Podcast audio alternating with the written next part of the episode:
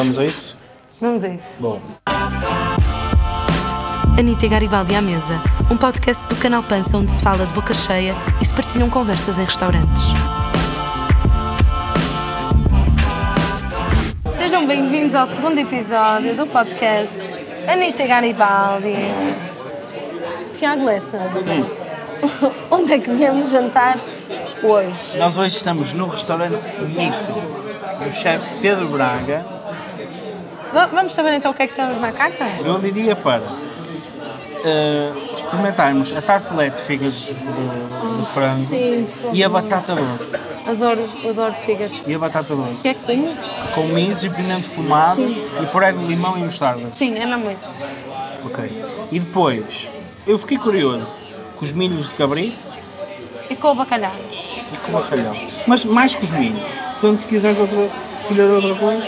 Não, vamos, vamos para, para, para os milhos e para o bacalhau com grão. O bacalhau com grão?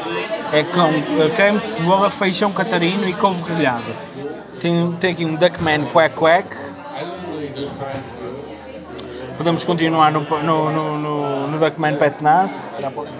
É. É, continuamos aqui no Pet Nat, sim, sim. Pode ser. Pode ser. O Mito foi o primeiro sítio onde eu te vi presencialmente na minha vida. Ah, eu lembro-me que estavas sentado nesta mesa e que eu olhei para ti sabendo exatamente ou parcialmente quem tu eras. O que é que vem lá? tartelete de amêndoa, com patê de frango, beterraba assada e curada em vinho do Porto. também. Muito obrigada. E eu lembro-me de olhar para ti e o meu primeiro pensamento foi: olha, certeza que este sítio é bom. tchim, tchim. Hum. Sabes a quem que eu adorava dar a provar isto? À minha avó Rosa. Que sempre que me quer fazer um miminho faz miscas de fígado grelhadas. Com um creme de miso, batata doce frita, um puré de limão e folhas de mostarda também. Obrigada. Obrigado. Hum. Uau! Olha, se o mami fosse um, um prato, era isto. E equilibrado, porque tem acidez, calor e frescura, não é? Como é que tu descreverias a cozinha do Pedro? Eu acho que é uma cozinha de conforto, mas com uma camada de técnica extra. Ah, e que tem uma, uma mais-valia extra para mim, que é apoia-se muito em elementos de sabor que transportam para memórias Que tem a ver com a cozinha tradicional portuguesa? Claro que bebe muito da cozinha tradicional portuguesa, mas há outras referências que trazem essa familiaridade, essa coisa que tu olhas para um prato e não estás à espera, ou que parece uma coisa muito elaborada, mas que depois estás a provar e é algo que te é familiar e te abraça. Os croquetes são o melhor exemplo, que é mesmo os croquetes de, de- de- os croquetes de boi do, do Pedro são mesmo o croquete da avó que faz faz tudo à mão e que, trata, e que trata aquele, aquele croquete com amor e como, como ninguém, já ninguém o faz. Então, seguimos com o bacalhau confitado, vem com chouriço, um creme de cebola, feijão catarino e grelhada. Espero que gostem. Obrigado. Olha, a delicadeza, a simplicidade deste prato. Ah, isto, é um, isto é um bom exemplo dessa familiaridade que eu estava a dizer. Olha o cheirinho. Oh meu Deus. Isto é, uma boa, é, uma boa, é, uma- é um bom exemplo porque isto é um Natal, Pois é. só que com uma técnica e um- uma técnica ligeiramente ou bastante mais apurada, na verdade. Mas isto não deixa de ser a familiaridade de um prato de Natal. Hum. Isto vai um bocado para além de para além do lascar, porque Pois. porque não é só. Ele não, não se desfaz só pela lasca, desfaz mais ainda. ele desfaz-se só na boca, não é? Claro. Esta couve grelhada. Até onde ou desde onde é que remonta a tua relação com o Pedro Braga? Sim, eu seguia o trabalho do, do, do- do Pedro. Uh, tinha conhecido o Pedro uh, quando o Pedro estava num restaurante na Rua da Picaria, uma steakhouse que teve aberta há muito pouco tempo, que eu já não me lembro. Não... Eu fui lá filmar para os programas Favors and Senses e depois o, o- o Pedro abriu o mito. Passado pouco tempo do Pedro abrir o mito, convidou-me para começar a fazer conteúdo para, para a página do, do mito, a começar a fazer Da página do fotografias. Instagram? Sim. Seguimos então com os milhos de cabrito. Milhos de cabrito corado, com uma terrina de cabrito, falei de nabiça e de cabrito. São praticamente milhos, milho, é milho traçado com, com os milhos de cabrito, como se fôssemos a fazer um arroz de cabrito, fechado. Depois ela é como se fosse preparada à polenta, depois vai uma forma e é, e é corado só. Ótimo. É isso, obrigada. Obrigado. Era, era a polenta que eu queria dizer. Isto é mesmo o tipo de cenas que eu adoro comer. Achas que hoje se dá valor à comida ou se valoriza a comida enquanto tendência? Eu acho que isso depende de, depende, depende das pessoas, porque acho que se verificam as duas coisas, na verdade.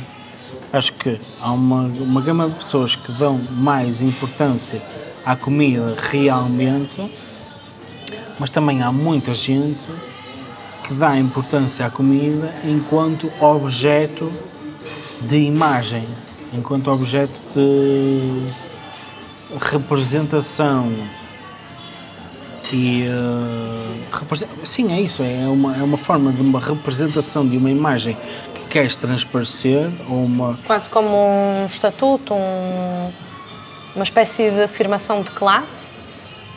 não só a afirmação de classe como também a afirmação de identidade não é Porque, tendo em conta que o Instagram é uma é uma forma das pessoas definirem a sua sua identidade visualmente obviamente que a comida tem uma, um grande papel nisso. Se nós, se nós estamos a produzir algo, a criar algo, a intenção com que tu é como na arte, a intenção com que tu estás a criar algo também é parte do objeto que tu estás a criar, independentemente de como o público, por exemplo, quando, tu- quando um artista cria uma obra de arte, eh, a intenção com que ele cria aquela obra é independente da, da forma como o público recebe a obra, que pode até descartá-la como obra de arte, pode nem considerar arte. Sim, mas a forma como o público vê essa obra não pode também ela ser descartada. De todo, mas acho que as duas coisas, as duas partes constroem um todo. Ainda, não escolhemos as sobremesas, Barão? Posso-vos dizer também, se quiserem. Rebanada de pistache. Vocês têm uma mascarpone fumada com uma. com a rebanada de pistache. Um, um xarope de romã. E raspas de laranja e romã. Depois temos o chocolate negro, que consiste numa paçoca de avelã, uma bola de gelado de chocolate negro, uma de nata, que nem é bem um gelado, é mais é como se fosse uma mousse fresca. De chocolate negro de nata com caramelo eh, salgado e flor de sal. E depois temos o arroz doce, que é uma receita antiga da avó do nosso chefe, que tem eh, com amêndoa caramelizada. Foge um bocado à norma daquele arroz doce Não. normal que nós estamos habituados. E a rabanada também é. A rabanada já comi. Mas não. Não, acho que lá acho que não. Eu fiquei, eu fiquei ali, eu fiquei ali na, na rabanada naquele. A rabanada e o arroz doce, então, acho que sim. Já comi, com licença, obrigado. Obrigada. Rabanada e arroz doce da avó do Braga, que loucura. Obrigado. Obrigada. Esta rabanada cheira tão bem. Estávamos sentados à porta do Popple Burger, na cá Pedro Braga. Estava a dizer ao Tiago que me lembro perfeitamente. Fomos a Copenhaga. Sim. Havia oito sítios fechados. O Popple Burger estava a funcionar só para takeaway, que é o, o, o spot de burgers do, do gajo do nome, do... Do Reina Red Epic. Sabe o que é que eu disse quando acabei de comer o hambúrguer? Acho muito incrível mas tenho mesmo saudades dos hambúrgueres do mito. Juro que isto é verdade, Pedro. História.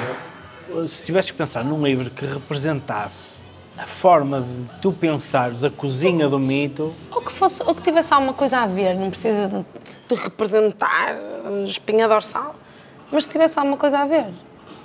Não é fácil. Fomos de nose to tail para marido de desmodesto, para na verdade é um cruzamento desses dois. de no, no My Guide to Fermentation. Não, mas é, é cruzamento no, no- sentido de que é meio forma de pensar do Fergus com base de marido do desmodesto, mais ou menos Só essa. elogio, obrigado. Não, mas é um bocado por aí.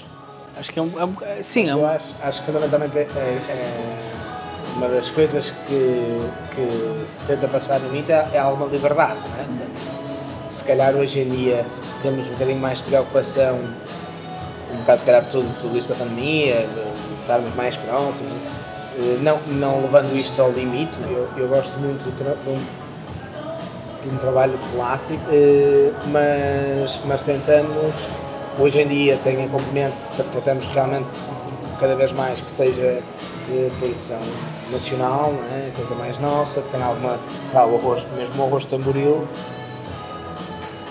não é o nosso arroz tamboril, mas vem, de- vem por aí, não é? Tipo, a bisca é muito mais atomatada do, do que se calhar faz um arroz de marisco, não é? Tipo, não é bem bem um arroz de marisco. Mas depois há ali alguma liberdade, não é? Por exemplo, os açucarias, os cereais, coentros e... é? Manteres uma coisa com que nós portugueses vamos perceber eh, eh, alguma origem daquilo, não é? Há alguma identidade aí, e, mas com, com liberdade, não é? E achas depois- que também há uma muita influência francesa? eh, já, se calhar já houve mais, mas, mas sei lá, tipo, os caldos são feitos assim, por exemplo. Pois. A manteiga está extremamente presente. Vem, vem, vem daí, né? Mas tem muita influência de toda a gente por aqui passa. E isso hoje, por exemplo, nota-se há, há muito mais há fermentados, eu não sei, por exemplo, foi uma coisa que eu me retraí um bocado, nunca consegui perder tempo suficiente. Mas, por exemplo, hoje em dia com a mina, como ela tem, tem, tem experiência, tem, tem à vontade, há, há muita essa introdução, não é? Acho que a cozinha, a, a, a cozinha ganhou aqui um lado um bocadinho mais fresco, eh, que tem muito a ver com, com as influências dela, não é? E, sei lá, eu era, era, não me era uma coisa natural incluir fruta em pratos salgados, a não ser coisas muito específicas, obviamente conservadoras. Se calhar com a mina, conservadoras tem- pode que ser, tem outra sei lá, gramática, não é? vermelhos, tens de meter um, ou, ou uma laranja, mas tens meter um quer dizer, tudo muito numa base francesa. Não? é? Hoje em Pois, dia, se calhar, já se faz isto de outra maneira, tipo com uma fruta fermentada num prato salgado. E isto, e isto tem a ver, e quando eu digo a mina, claro que a mina tem, tem uma posição também de criação aqui dentro, mas toda a gente aqui dentro às vezes dá, dá- já tivemos pratos vegetarianos de almoço que foram sugestões de uma pessoa de sala. Às vezes tipo, eu, eu ponho algumas limitações. Isso, também sei que às vezes tem que ser e tenho Claro, que deixar claro. arriscar aqui mais. Sabe, dia num prato almo- menu de almoço fizemos uma, uma massa fresca com ameijo e tal, tipo, porreiro, mas, mas aquilo era tipo esticado, recheado, dobrado, vincado e era enrolado em rosa. E eu olhei para aquilo e disse, eu nunca na vida meteria isto no prato de almoço. Rapidamente transformava isto numa lasanha, numa tagliatelle. Mas queres, queres, queres fazer, não queres? Eu, Quero, pronto, então vamos embora. Achas que esta refeição foi mais eh, murros no estômago ou suspiros à mesa? Eu acho que foi mais murros no estômago por causa do, do fator surpresa, por causa do fator surpresa da, da própria técnica e, do, e desse cruzamento entre o que é que estás à espera visualmente e o que é que o, que é que o prato te, em, em como o prato te chega à boca. Que a surpresa que passa aí por esse caminho. Mas para mim, vir ao mito é sempre suspiros à mesa, sinceramente. Eu sinto-me sempre satisfeita, aliviada, essa sensação de segurança e de confiança de trazer alguém e dizer já sei onde é que vamos almoçar. Então, para mim, o mito é suspiros à mesa. Ok, eu percebo, eu percebo. Uh, vou só acrescentar que eu diria que também são suspiros à mesa, Para ti? só para mim, mas são murros no estômago quando, quando vou provar coisas novas. Ou seja, Percebo. por exemplo, se fosse num almoço, seria certamente um, suspiro à mesa, que é tipo assim, olha, foi mesmo certeiro trazer esta pessoa aqui a almoçar. Pronto, e podemos ficar aqui só a trabalhar na semiótica das palavras, mas temos mesmo que terminar. Uh, a conta já chegou e vemos no próximo episódio. Oi? Até à próxima. No próximo. Vemos no próximo, no próximo episódio. Vemo-nos no próximo episódio, malta. Até à próxima. Beijinhos. Beijinhos. Obrigada por terem estado desse lado e obrigada à Macro por nos ajudar a trazer este programa até vocês. Para mais conteúdos, subscrevam também o canal Pança no YouTube e sigam-nos nas redes sociais para estarem a par de todas as nossas aventuras gastronómicas.